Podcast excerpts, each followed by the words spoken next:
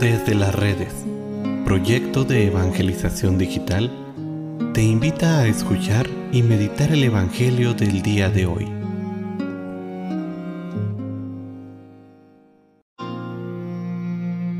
El día de hoy, jueves 2 de junio, escuchemos con atención el Santo Evangelio según San Juan. En aquel tiempo, Jesús levantó los ojos al cielo y dijo, Padre, no solo te pido por mis discípulos, sino también por los que van a creer en mí por la palabra de ellos, para que todos sean uno, como tú, Padre, en mí y yo en ti somos uno, a fin de que sean uno en nosotros y el mundo crea que tú me has enviado. Yo les he dado la gloria que tú me diste, para que sean uno como nosotros somos uno, yo en ellos y tú en mí para que su unidad sea perfecta, y así el mundo conozca que tú me has enviado y que los amas como me amas a mí.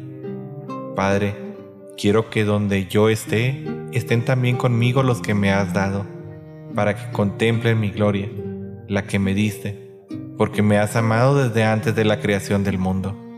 Padre justo, el mundo no te ha conocido, pero yo sí te conozco, y estos han conocido que tú me enviaste yo les he dado a conocer tu nombre y se lo seguiré dando a conocer, para que el amor con el que me amas esté en ellos y yo también en ellos.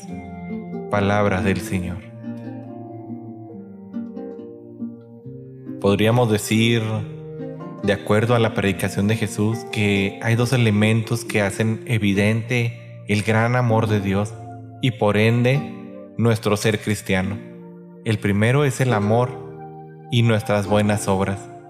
El segundo, que es el que nos menciona hoy Jesús, es que su unidad sea perfecta. Es por ello que donde hay desunión y discordia, es muy difícil reconocer la presencia de Dios y la presencia de la comunidad cristiana. El libro de los Hechos nos dice que la primera comunidad no solo tenía en común todo, sino que aparte tenían en común un solo corazón. Es por ello que a veces es tan triste encontrar comunidades cristianas en donde los unos y los otros se atacan, se muerden, hablan mal de otros, hay envidias y rivalidades. Con este testimonio, ¿cómo será posible que los que nos rodean puedan creer en el Dios del amor? ¿Cómo descubrir la presencia del Dios que unifica si constantemente somos causa de desunión, si cada uno en la comunidad ve por su propio beneficio. Hoy queremos pedirte, Padre, que seamos uno como tú y nuestro Señor son uno. Esta es la oración que debemos de pedir al Espíritu Santo para que nos lleve a la unidad. Ven Espíritu Santo. Únenos en el amor, en la comprensión, en el perdón. Ayúdanos a reconocernos como verdaderos hermanos. Ayúdanos a reconocer que todos somos hijos del mismo Padre y que todos somos amados y que debemos de amar. Y a ti, hermano, ¿quieres amar de verdad?